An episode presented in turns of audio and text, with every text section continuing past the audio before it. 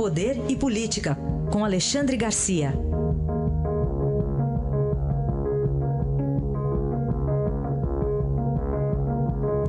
Alexandre, bom dia.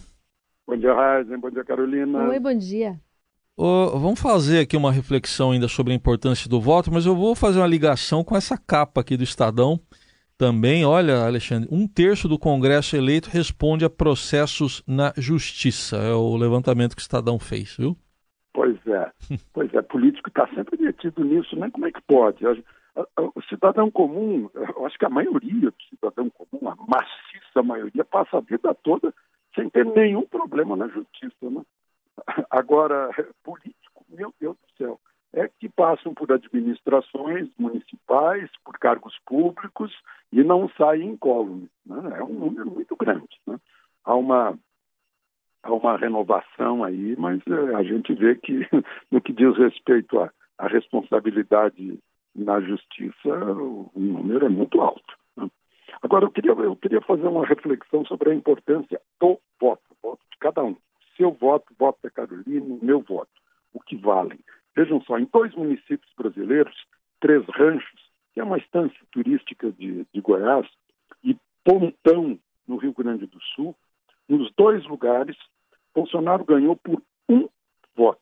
Né? Em Três Ranchos foi 1183 a 1182 e em Pontão 1297 a 1296. O que está acontecendo nesses dois municípios? Cada eleitor de Bolsonaro pode se considerar como o dono do voto da vitória. Vejam só a importância do voto. Aliás, qualquer voto, qualquer voto é o voto de desempate. Né? Se alguém votou no, no vencedor, o voto é o voto do desempate. Depois o resto é sobra. Então, é, essa, eu sei que agora, só dentro de dois anos, teremos nova eleição, mas é muito importante votar. Né?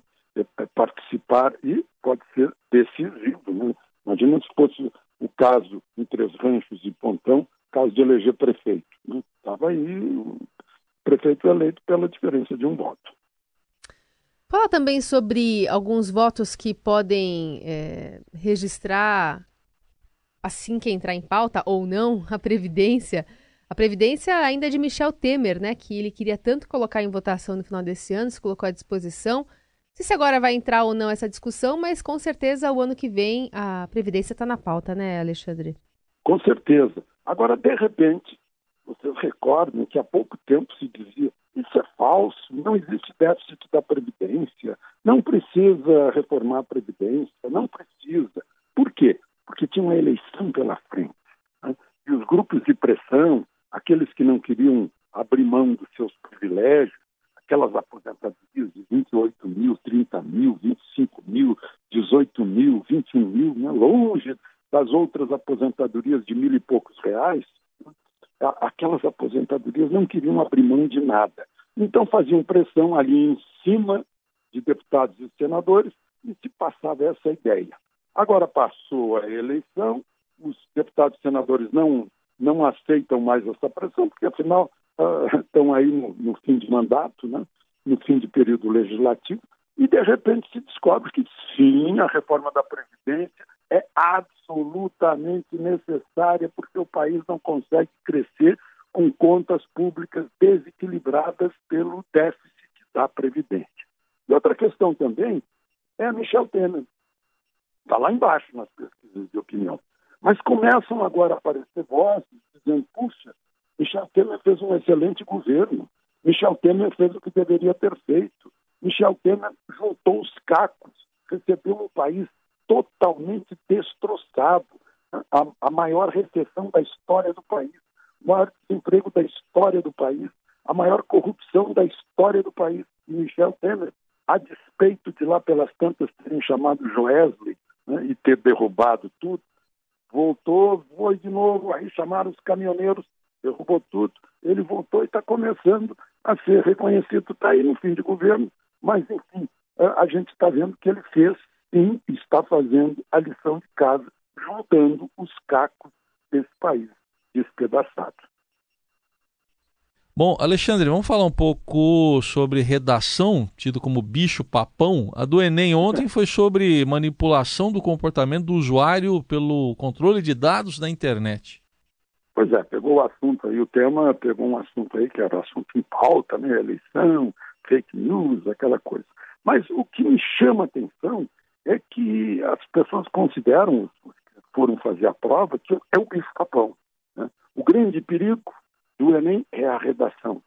Gente, aí eu olho para trás, lá na minha infância, na minha juventude, redação era o, a, a, a, a bênção que caía do céu. Meu Deus, vai ter redação nessa prova, que coisa boa, nós vamos deitar e rolar. Né? Redação era a coisa mais fácil de fazer. No meu primário, no grupo escolar, no meu ginásio, no meu científico, científico já nem tinha mais redação, já era coisa ultrapassada, era coisa que, obviamente, a gente sabia redigir qualquer coisa. Né? Contar uma história, ou, ou, discorrer sobre um determinado tema, ou defender uma determinada tese. Isso era. Ah, por quê? Por que essa diferença? Porque a gente lia na época. Eu lembro do, do grupo escolar ter um, uma biblioteca imensa. A gente frequentava a biblioteca com.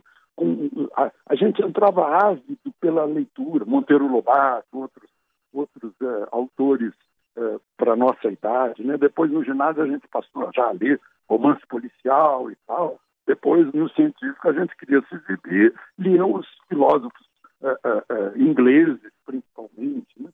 Né? Então, parece que o hábito da leitura ficou de lado, aí fica mais complicado. Uma, ter vocabulário. Dois, botar uma palavra atrás da outra para formar uma frase.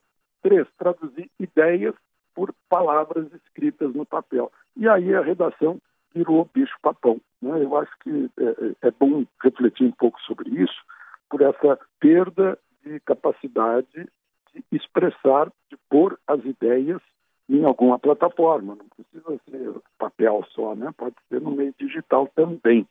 Mas isso é muito bom, inclusive para a gente entender as coisas que a gente lê. Muito bem. Aí está a análise de Alexandre Garcia, que amanhã estará de volta ao Jornal Dourado. Obrigado. Até amanhã. Até amanhã.